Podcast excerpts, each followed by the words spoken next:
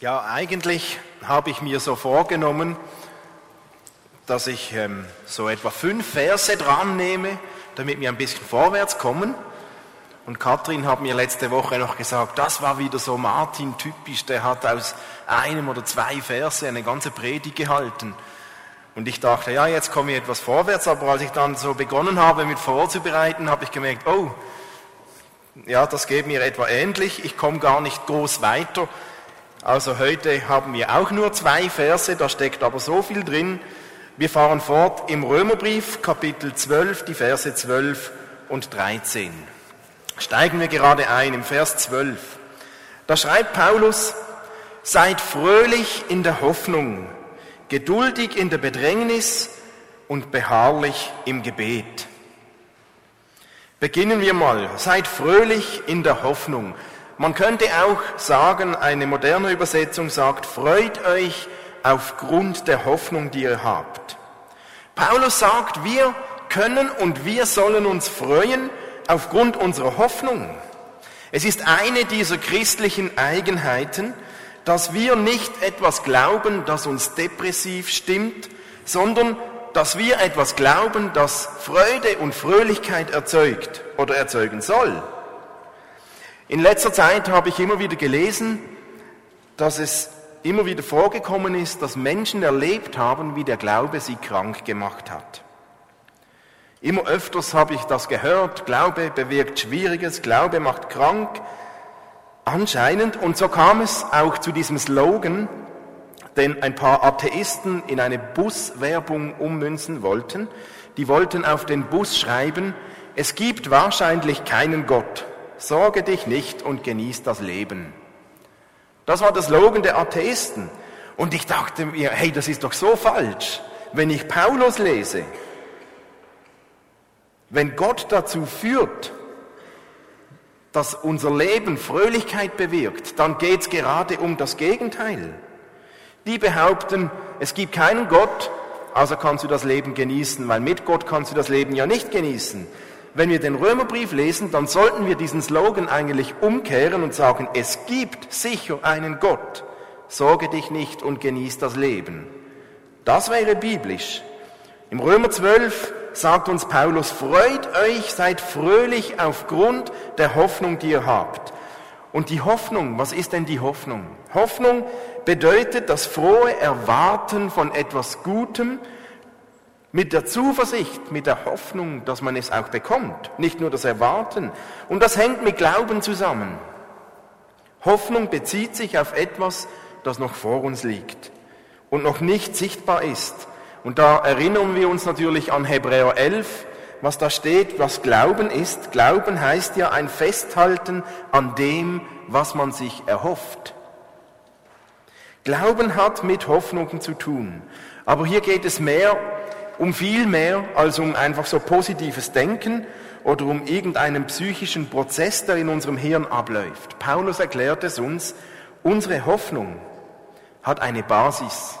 Unsere Hoffnung als Christen hat einen Grund eine Sicherheit. Unsere Hoffnung hat einen Namen, nämlich Jesus Christus selbst. Besonders die Auferweckung Jesu von den Toten bildet den Grund unserer Hoffnung. Hoffnung, sagt uns Paulus, Hoffnung ist nicht nur ein Gedankenprozess, Hoffnung ist eine Person. Jesus ist unsere Hoffnung. Jesus ist tatsächlich unsere Hoffnung. Und unsere Hoffnung richtet sich auf Gott selbst. Der Gott, der die Toten lebendig macht, ist der Gott unserer Hoffnung. Wer an diesen Gott glaubt, der bekommt Hoffnung in seinem Leben. Laut Bibel könnte man das umdrehen.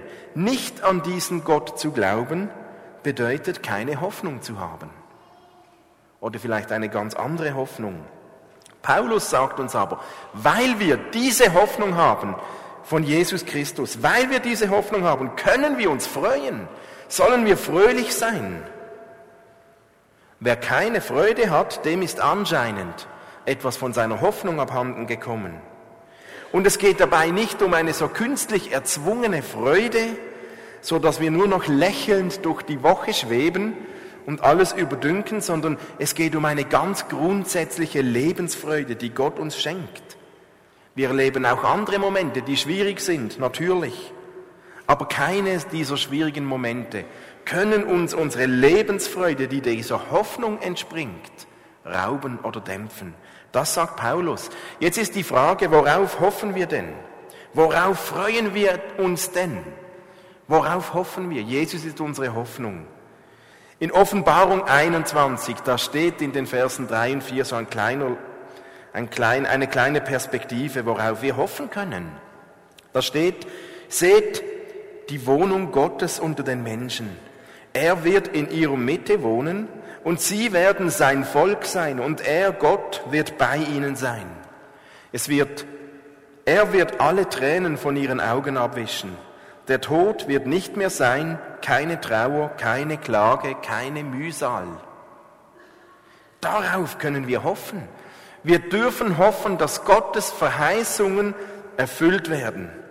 Hey, wir werden bei Gott wohnen können. Gott wird mitten unter uns wohnen. Und es wird eine Zeit sein, da gibt's keine Tränen mehr, keine Mühsal mehr, keine Plagen mehr, keine Trauer, keine Klage. Das ist uns verheißen und unsere Hoffnung zielt darauf hin, dass wir das erleben.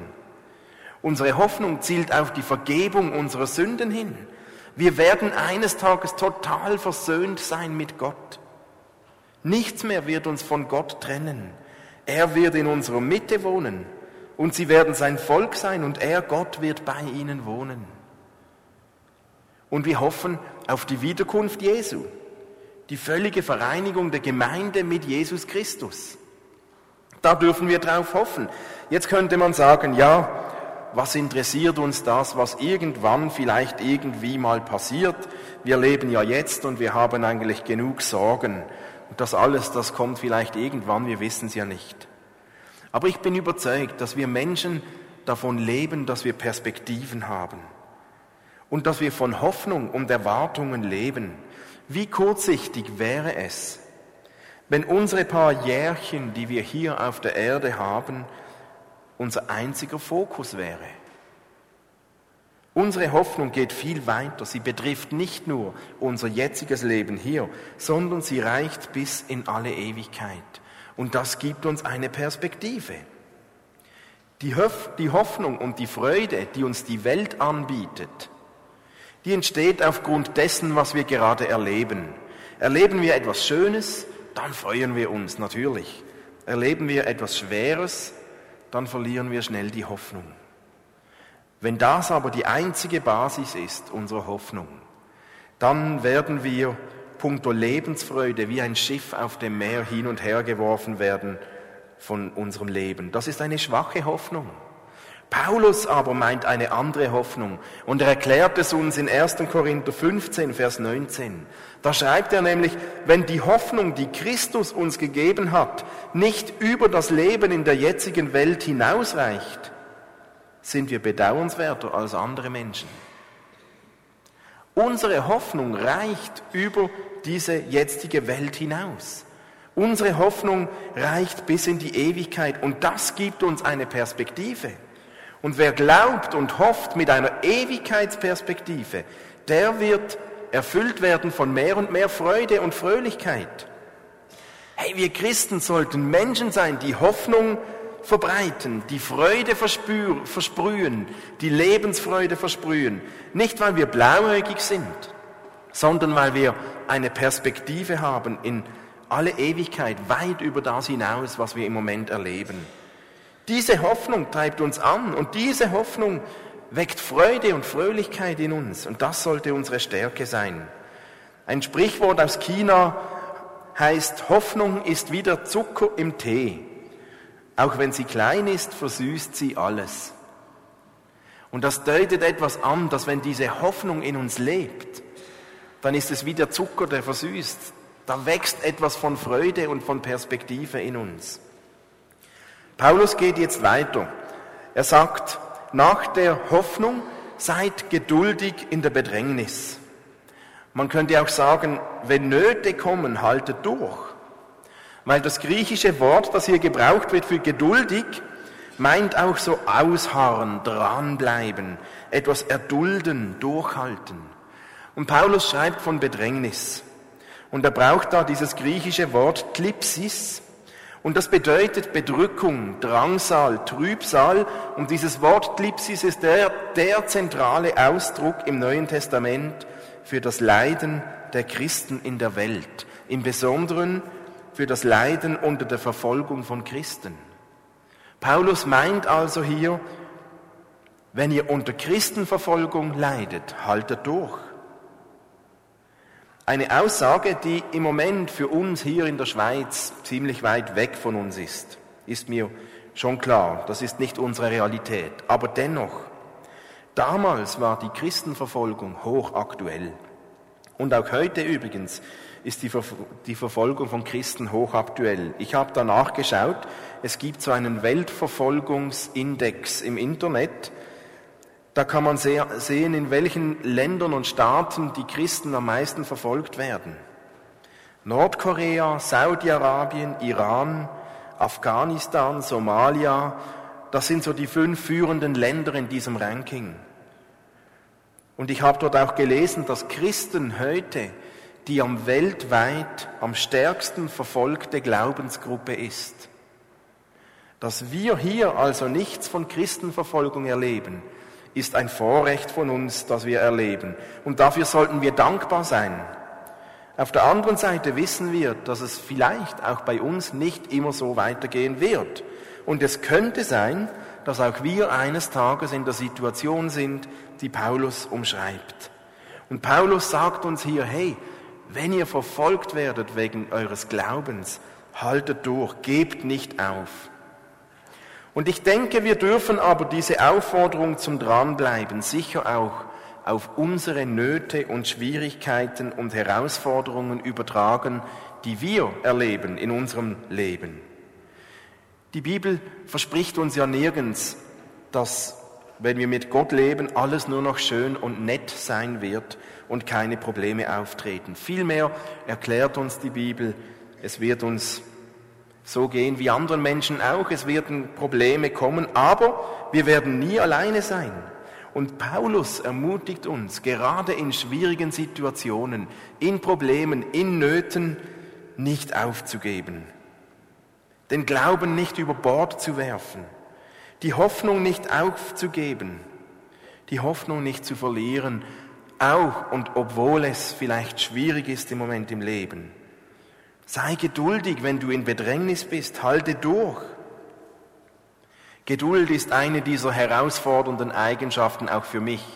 Ich muss da lernen, ich bin nicht immer der Geduldigste. Schon Salomo hat in den Sprüchen gesagt, wer geduldig ist, der ist weise. Wer aber ungeduldig ist, offenbart seine Torheit.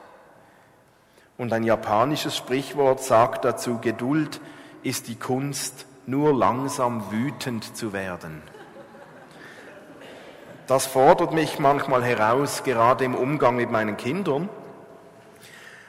Paulus sagt aber, hey, wenn du solche herausfordernden Momente erlebst, dann sei geduldig und halte durch. Verlier nicht deine Hoffnung. Man könnte jetzt denken, ja, das tönt ja alles so nett, wenn es einem gut geht. Aber wenn du selbst mitten im Schlamassel drin sitzt, dann sind das nur fromme, fromme Phrasen. Das ist leichter gesagt als getan, wenn es einem schwierig geht, die Hoffnung nicht zu verlieren, fröhlich zu sein. Aber Paulus wäre nicht Paulus, wenn er hier abbrechen würde, sondern er bringt nämlich jetzt auch wie ein Schlüssel, wie wir seine Aufforderung umsetzen können. Er sagt nämlich, seid beharrlich im Gebet. Man könnte auch sagen, lasst euch durch nichts vom Gebet abbringen. Und beharrlich meint da fortwährend mit etwas beschäftigt sein, daran festhalten, etwas nicht loslassen. Dieses, dieses Beharrlichsein meint eine Beständigkeit, eine Treue leben.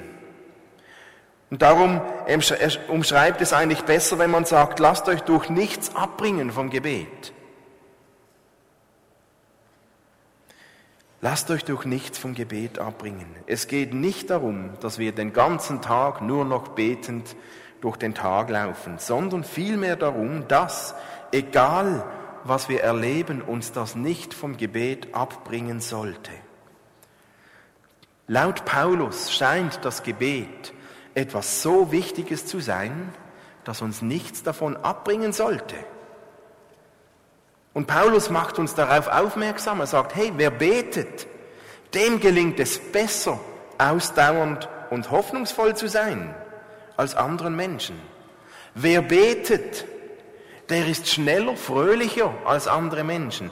Wer betet, dem fällt es einfacher, geduldig zu sein und auszuhalten als anderen Menschen. Und warum ist das so? Weil das Gebet mehr ist als eine Einbahnstraße. Das Gebet ist nicht nur, dass wir Gott bestürmen mit unseren Anliegen. Beim Beten reden nicht nur wir zu Gott, sondern Gott tut etwas in unseren Herzen, in, unserem, in unserer Seele. Und wenn wir beten, gewinnt der Heilige Geist Raum in uns drin. Und je mehr Raum der in uns gewinnt, desto stärker nehmen wir auch die Auswirkungen seines Geistes wahr desto stärker wird es uns einfacher fallen, fröhlich zu sein, die Hoffnung nicht und die Geduld nicht zu verlieren. Wir werden die Auswirkungen des Heiligen Geistes in uns spüren. Je mehr wir beten, desto stärker. Und ihr kennt diese Auswirkungen. Liebe, Freude, Friede, Langmut, Freundlichkeit, Güte, Treue, Sanftmut und Selbstbeherrschung. Ich meine hier herauszuhören, auch zwischen den Zeilen, dass Paulus uns wie ermutigen möchte, hey, je größer eure Not ist, desto mehr solltet ihr eigentlich beten, damit es euch einfacher fällt, dran zu bleiben, damit es euch einfacher fällt, eure Hoffnung nicht zu verlieren, ich habe gemerkt, dass es da punkto Gebet und Glaube so zwei Arten von Menschen gibt. Natürlich gibt es viele Arten, aber in diesem Thema, so die meisten funktionieren in einem dieser zwei Arten. Die eine Gruppe, die findet es einfach, Gott zu suchen, wenn es ihnen gut geht. Dann ist es einfach, dann lebt es und hurra und Gott ist da. Und wenn dann Nöte und Probleme kommen oder Schlimmes passiert, dann sind diese Leute oft so durcheinander, dass es ihnen plötzlich ganz schwer fällt, Gott zu suchen. Das können sie nicht mehr einordnen.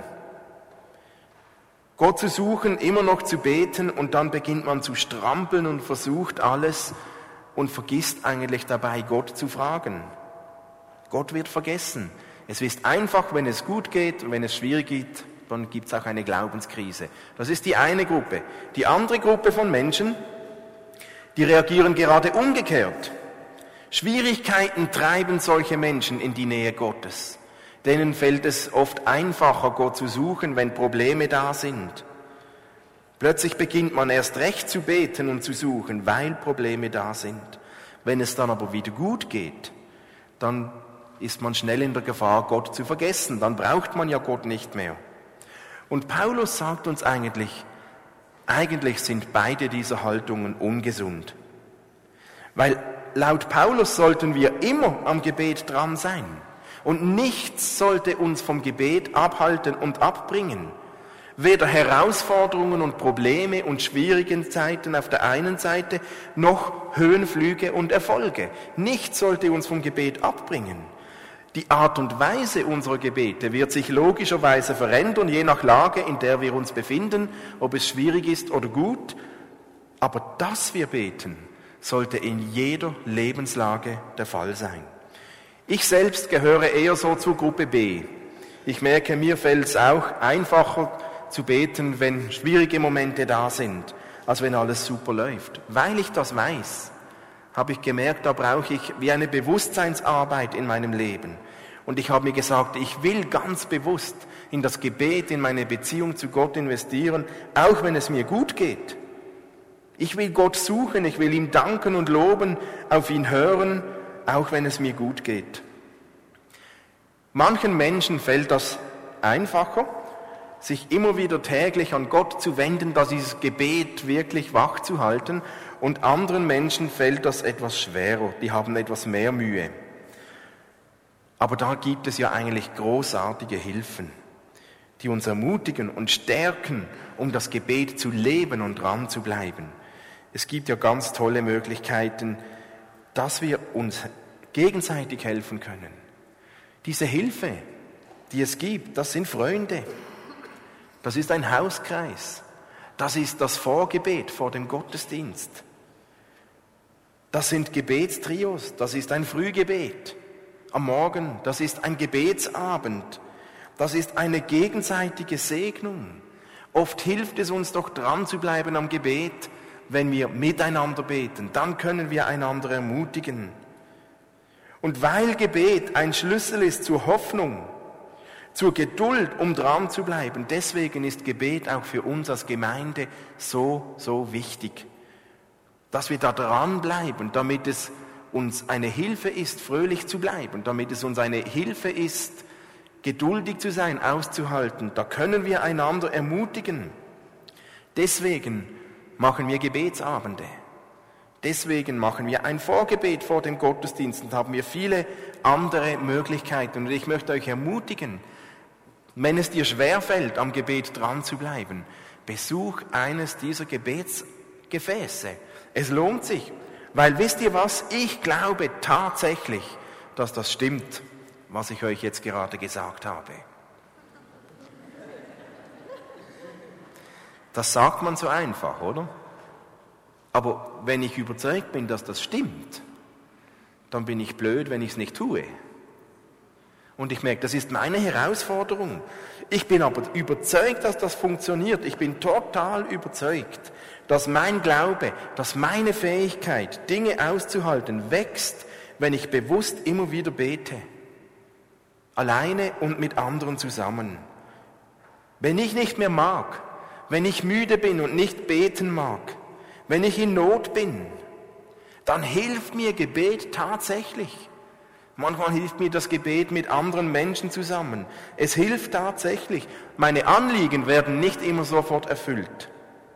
Aber schon nur die Tatsache, dass ich bete oder dass jemand anders für mich betet, das hilft mir. Da spüre ich Gottes Frieden inmitten von Stürmen. Da spüre ich Gottes Freude inmitten von Depressionen. Da spüre ich Gottes Hoffnung inmitten von Hoffnungslosigkeit. Deswegen möchte ich euch ermutigen, wenn du merkst, das fällt mir gar nicht so einfach, dann erinnere dich an unser Motto bezüglich Gebet in unserer Gemeinde in diesem Jahr. Wisst ihr es noch? Unser Motto für Gebet in diesem Jahr? Just do it. Just do it. Tu's. Probier's aus. Es lohnt sich tatsächlich. Gut, Paulus geht dann noch weiter, Vers 13. Helft den Heiligen, wenn sie in Not sind. Gewährt jederzeit Gastfreundschaft. Man könnte das auch formulieren, nehmt an den Bedürfnissen der Heiligen teil, beteiligt euch an den Bedürfnissen von anderen, suchet, trachtet nach Gastfreundschaft. Um diese Aufforderung richtig zu verstehen, müssen wir wissen, dass in der Zeit der Apostel von Paulus es für Christen besonders schwer war.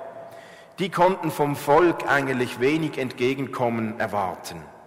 Die konnten kein Mitleid erwarten. Die Christen, die wurden damals schon verfolgt, unterdrückt, die wurden gemobbt, die wurden verdrängt, sie waren oft unerwünscht und sie waren immer wieder den Anfeindungen des Volkes ausgesetzt.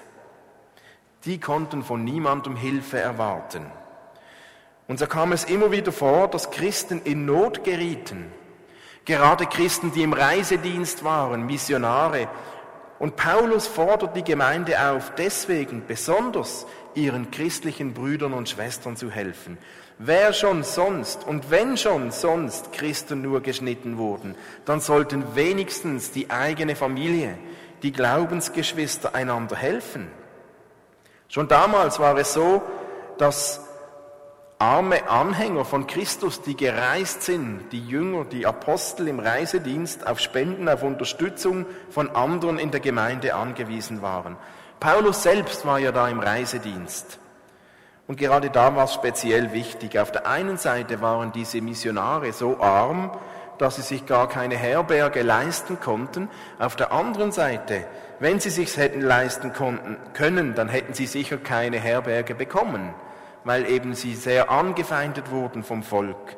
Darum war es eine dieser christlichen Tugenden, Missionare, reisende Christen aufzunehmen und zu beherbergen, Gastfreundschaft zu gewähren. Ich finde das großartig. Und ich finde das auch heute noch großartig und ich durfte das schon einige Male erleben. Als wir in Rumänien waren, schon 1993, oder als wir in Neuseeland waren, oder als wir in Kalifornien waren, als ich in Belgien war, überall auf der Welt habe ich Christen getroffen, die uns entweder als Feriengäste oder als Konferenzbesucher oder was auch immer, die haben uns herzlich willkommen geheißen und aufgenommen. Hey, und das war so wohltuend. Irgendwie waren wir sofort wie eine große Familie. Es gab da etwas Verbindendes und wir fühlten uns in Neuseeland auf der anderen Seite der Welt so etwas von zu Hause. Da waren Menschen, die haben wir noch nie gesehen, aber wir spürten etwas von demselben Geist, von denselben Genen von, von uns Christen. Und so haben wir als Familie schon oft diesen Segen der Gastfreundschaft erleben dürfen. Diese Reisen haben mich geprägt und ich habe mir gesagt, hey, das möchte ich auch, so möchte ich eigentlich auch sein. Wenn immer möglich, möchte auch ich mein Haus öffnen und Leute beherbergen. In der Schweiz gibt es da so eine Bewegung, die heißt Mission to Go. Da gehen junge Menschen in ihren Ferien zu zweit während Ferien für Wochen in die Schweiz ohne Sackgeld und ohne zu wissen, wo und was. Die gehen einfach, um zu schauen, wo Gott sie hinführt und ob sie irgendjemanden treffen, mit dem sie über Gott, über den Glauben sprechen können. Die wissen nicht, was sie essen, die wissen auch nicht, wo sie wohnen, die gehen einfach mal und schauen, wen sie so treffen, wohin Gott sie führt. Und wenn ich diesen Menschen zuhöre, was die erleben an Gastfreundschaft, gerade von anderen Christen, dann spüre ich etwas davon, was für ein Segen dahinter stecken kann, was Paulus hier anspricht. Gastfreundschaft ist eine dieser christlichen Tugenden, zu denen Paulus uns ermutigt. Und das bedeutet nun nicht, dass wir jetzt jeden, den wir treffen, sofort zu uns nach Hause mitnehmen müssen oder sollten. Das können wir nicht und das müssen wir auch nicht. Hier bezieht Paulus seine Aufforderung zur Gastfreundschaft auf Christen, die in Not sind. Aber im Kontext sehen wir in der Bibel in vielen Stellen, dass Gastfreundschaft eine göttliche gute Sache ist. Der Hebräerbrief, der Schreiber des Hebräerbriefs, der schreibt sogar, vergesst die Gastfreundschaft nicht, denn dadurch haben schon einige, ohne es zu wissen, Engel beherbergt. Ein schönes Bild, finde ich. Grundsätzlich ist Gastfreundschaft ein Segen. So das Miteinander essen und trinken und reden, da passiert ganz viel in Bezug auf Gemeinschaft und Nächstenliebe. Und hey, ich möchte euch ermutigen, einmal mehr Gastfreundschaft innerhalb der Basilea bewusst und innerhalb unserer Gemeinde zu praktizieren. Hey, investiert da in Beziehungen, pflegt solche Beziehungen, ladet einander ein, pflegt Gastfreundschaft. Das ist so etwas Wohltuendes. Und ich merke das immer wieder, wie so gemeinsam Essen viel mehr an Türen zueinander öffnet oder viel schneller, als wenn man sich irgendwo so zu einem Sitzungsgespräch verabredet. Gut, um das nicht nur theoretisch zu machen, haben wir uns als Familie entschieden, dass wir zwei Personen zu uns nach Hause einladen möchten, zu einem Nachtessen. Und ich habe hier so zwei Gutscheine und wer möchte kommen? Einfach kommt, die ersten, die hier sind, sind eingeladen. Also ihr gilt als eine Person. Ich habe noch eine. Wer möchte kommen? Ich möchte noch jemand einladen. Gut, herzlich willkommen. Da ist unsere Adresse drauf. Ihr könnt euch melden, um, damit wir abmachen, wann und wie.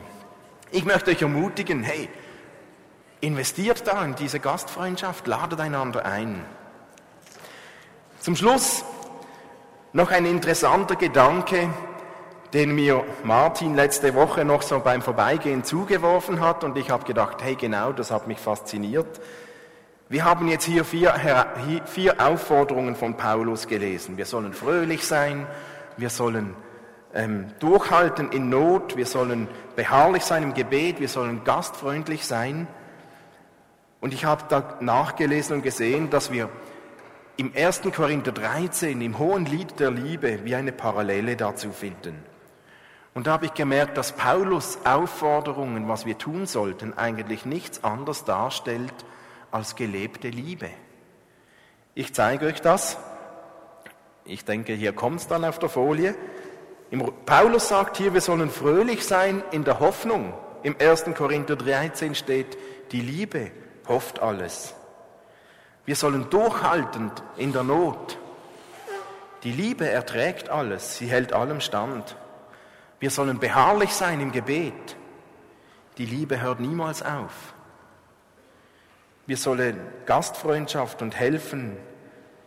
Die Liebe sucht nicht den eigenen Vorteil, sondern den Vorteil des anderen. Und ich habe gedacht, das ist ein schöner Abschluss für das, was Paulus hier sagt. Die Liebe ist der Motor, unseren Glauben zu leben. Und die Liebe ist gleichzeitig die Quelle der Kraft, um unseren Glauben zu leben, um fröhlich zu sein, um auszuhalten, um beharrlich zu sein.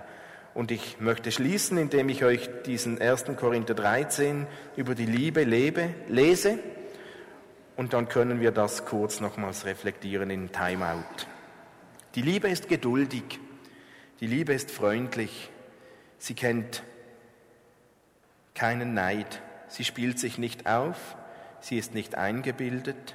Sie verhält sich nicht taktlos, sie sucht nicht den eigenen Vorteil, sie verliert nicht die Beherrschung, sie trägt keinem etwas nach, sie freut sich nicht, wenn ungerecht, Unrecht geschieht, aber wo die Wahrheit siegt, freut sie sich mit.